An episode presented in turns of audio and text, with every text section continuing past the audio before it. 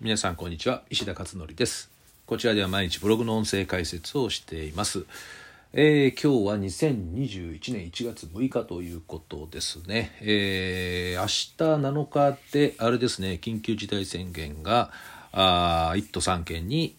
発出されるというそういうねお話が今あちこちにこう出ていますよね、えー、ちょうど今ですね、えー、ツイッターを見ていたらあ今日の東京都1500人を超えるらしいというねお話あの、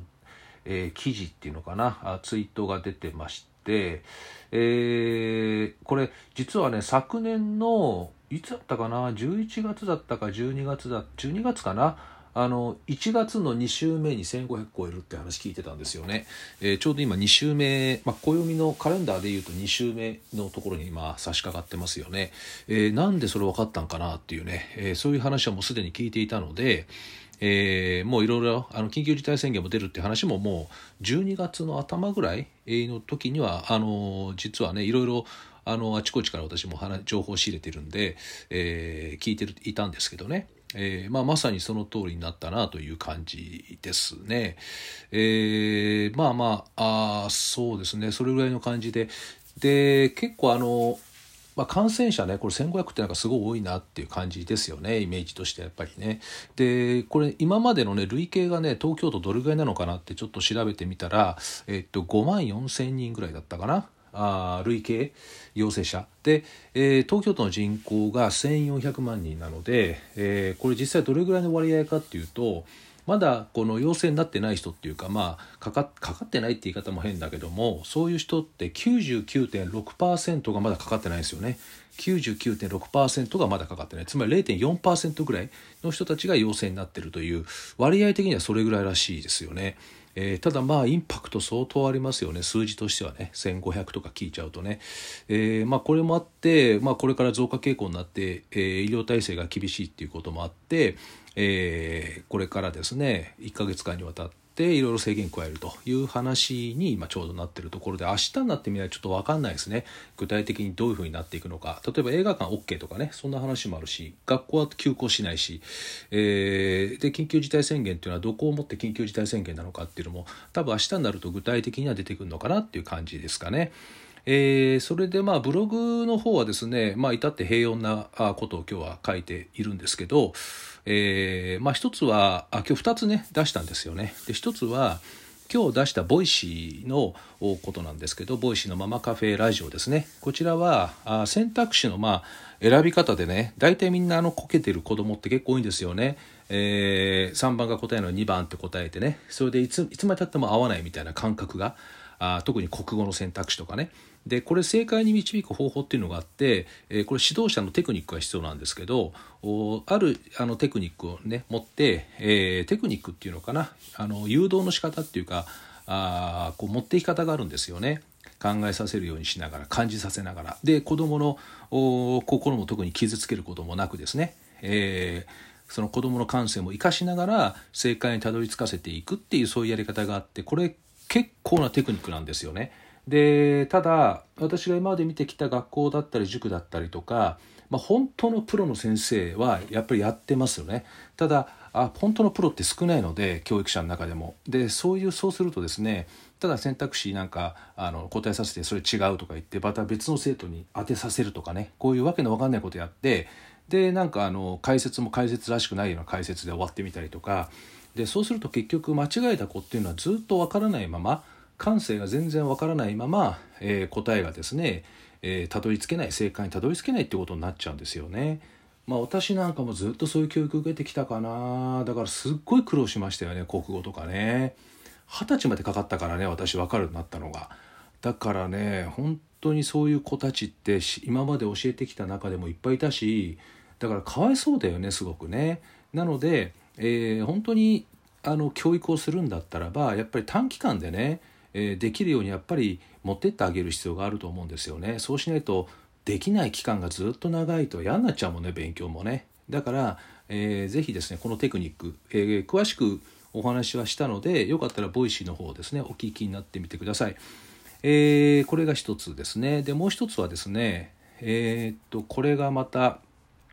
副業ですね。副業に関するあのニュースがあってですね、えー、東京海上っていうね保険会社ありますよね損保の、えー、ここがですね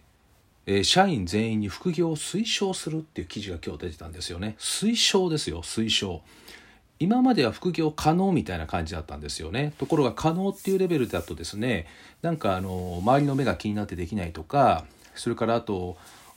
条件が結構厳しいと。その副業を取得するのにですね。なんかそういう面倒くさいことがあったらしく、えー、今回はもう推奨だと。だからもう強制そのうち次は多分強制じゃないかね。副業強制的にやりなさいっていうね。えー、まあそこまでいくかどうか分かんないけども。でもそれぐらいですね今大企業がこぞって副業化をどんどん進めているっていうことなんですよね。で電通も、えー、この間出てましたよね、えー、管理職以上みんな副業。どんどんやれと。それから全日空ですね、まあ、全日空は今コロナなんでしょうがないんですけどね。あの3割カット年収。でその代わりその不足分は、えー、どっかで自由に、えー、稼いでいいよっていうふうにしてなってきてると。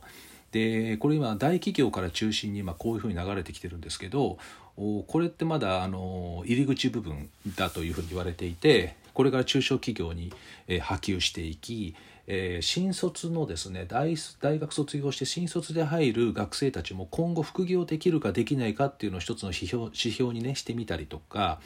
えー、もう終身雇用っていうのはもう完全に崩壊しているので年功序列も年功序列はまだ若干残ってるのかな日本の企業は。だけど終身雇用はもうほぼ崩壊しているんですよね一生一つの会社で働くっていう概念がもうほぼ今消え去っている状況ですね。でなのでこれからはその副業が当たり前っていうような時代にも突入してきたなということです。これも以前から言われてるんですけどね。ということは、えー、一番困っちゃうのは今の若い人たちはいいんですけどそれが当たり前で入っていくから今すでに働いてる人たちっていうのはそういう時代で就職していないから終身雇用年功序列が当たり前できちゃってるのでこれ結構しんどいですよね。だってリストラがこれからねどんどん出てくるので、えー、そうすると自分でどうやって食べていくみたいな話になっちゃうし、えー、これも以前から言われていたんですけど収入源っていうのはやっぱり複数用意しとけって言われてましたね。一つだけからの収入だとそれが断たれた時に終わっちゃうっていうね、